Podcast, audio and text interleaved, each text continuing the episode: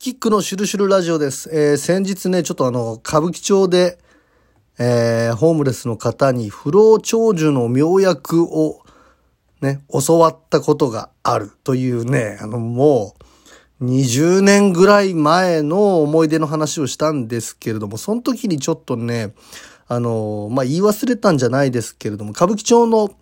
えー弁財店、えー、カムクラっていうラーメン屋さんがね、あの、あるんですけれど、今もあるのかな？あの、ロフトプラスワンという芸人はよくお世話になるライブハウスがあるんですけれども、その近くにね、えー歌舞伎町の弁財店というのがあって、まあ歌舞伎町の発展するパワーの根源となっているのがそこの弁財店。で、これは、あの、新宿近辺一帯が、まあ、大きなね、えー池、えーであったと。で、その、まあ、12層の池なんかも含めてね、大きな池の最もね、えー底地に当たる部分。それが今のね、あの、弁財天が立っているところなんだと。で、当時、まあ、あの、生贄としてね、えーまあ、村を守るとかいう意味合いで若い女性がその池に沈められていたなんていうね、まああの、生贄になったんだという伝説があって、それがゆえになのか、あのまあね、沈んでいったのかわかりませんけれどもね、まあ、あの、その底地に当たる部分のあの弁財天の周辺にはね、ちょっとその風俗関係のお店なんかも多くて、なんかね、その、うん生贄となった女性たちが引き寄せているんじゃないかなじゃないですけれどもね。まあそういう何かを感じるような場所で、まあパワースポットといえばパワースポットなんでしょうけれども、いわゆる、なんていうのかな、スカッとしたエネルギーという感じの場所でもない。一言で、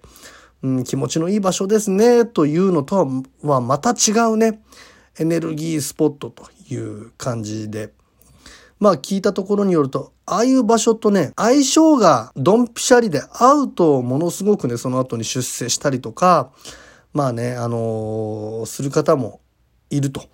で、どちらかというと世間一般で、まあ、すがすがしいような場所であったりとかね、いいですよって言われるところに行ってもね、なかなかこう良化が見込めなかったり、うん、あとね、苦労しているような状態で、えー本来開運っていうのをね、長いこと時間をかけて、一枚一枚ね、薄皮で、なんていうのかな、紙をこう、積み上げていくように、えーそういう行動を積み重ねていって、それがある日急激にに権限する、表に出る。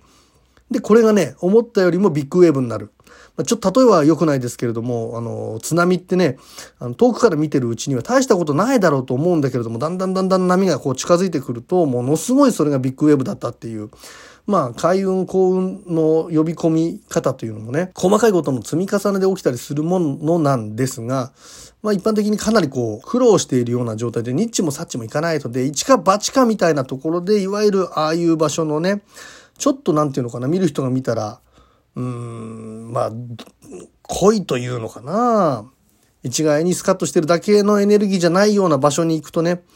あの、大逆転して、いきなりね、まあ、ズバーンとこう、良くなる。みたいな、まあ話もあるんですよね。でも大抵ね、そういう人たちの、まあデータじゃないですけれども、あのーそういう人たちの話ってね、オチとしたらね、まあ非常に社会的に成功したりとか、お金が短期間でドーンと入ってくるんだけれども、健康を持ってかれるパターンが非常に多い。一時的にその最大風速で、ものすごくまあ、芸能界なんかもそうですけれども有名になられたりとかね、まあ、仕事が忙しくなったりする人もいるし短期間でお金がドンと入ってくるっていうことあるかもしれませんけれどもある意味人生ってマラソンですからね。長く大難を小難にして小難を無難にして。でまあ大きく成功する時もあるけれども何事もないかのように、ね、その安定してるってこと自体が実は素晴らしいことでもあってね。まあ何を望むかというところではあるんですけれども大抵ねそういうねなんて言うんでしょうね。劇的な力を借りてドンといった方はその後に反動も来ますよということなんですがまあそういうものももろもろ含めて行ってみないとね、やっぱり相性って分かりませんからね、これ究極に、えー、開運したかどうかっていうのは、そこに行ってみて、自分がその後にね、だいたいこれ3日半ぐらいを見ろと、相性がいいか悪いかっていうのは、その場所に行く、あるいはその人に会う、その人とデートするとかね、その人と一緒に時間を過ごした後、3日半ぐらいを見て自分の状態が上向くか上向かないかの結果だけをシビアに見ていって判断するっていう。まあこれがね、最もわかりやすい。だから、あの、どこどこに行きましたっていう記録の日記はつけておいた方がいいなんてことを僕はよく言うんですけれどもね。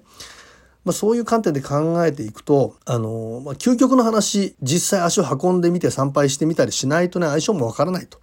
いうことでね、まあ、この話の前振りを聞いた上でもね、行ってみたいというか、相性を見てみたいとかね、まあ、その、ある種大きなビッグウェーブを短期間でもね、そういうすごい力を借りてね、まあ、いろいろあった場所ってそういういろいろな強いエネルギーも宿してるってことですから、そこでちょっとこう、一時的に成功してみたいなんていう方はね、あの、ぜひ行ってみてはいかがでしょうかという話なんですけれどもね、この歌舞伎町にある弁財天さん。あの、まあ、これは歌舞伎町の弁財天さんだけじゃないんですけれども、その時のね、あの、お供え物のおすすめ、これを持っていくと非常に効き目がありますというか、き目が大きくなる可能性がありますよという、えー、まあ、おすすめのものをね、あの、おすすめのお供え物を今日はちょっとね、あのー、お話ししたい、シェアしたいと思うんですけれどもね、まあ、一般的にはお賽銭とかね、置いてきたりするじゃないですか。あれは、みそぎ、要するに、まあ、本来だったらまあ、身を削ぐ、体を削いでね、自分の代わりとして、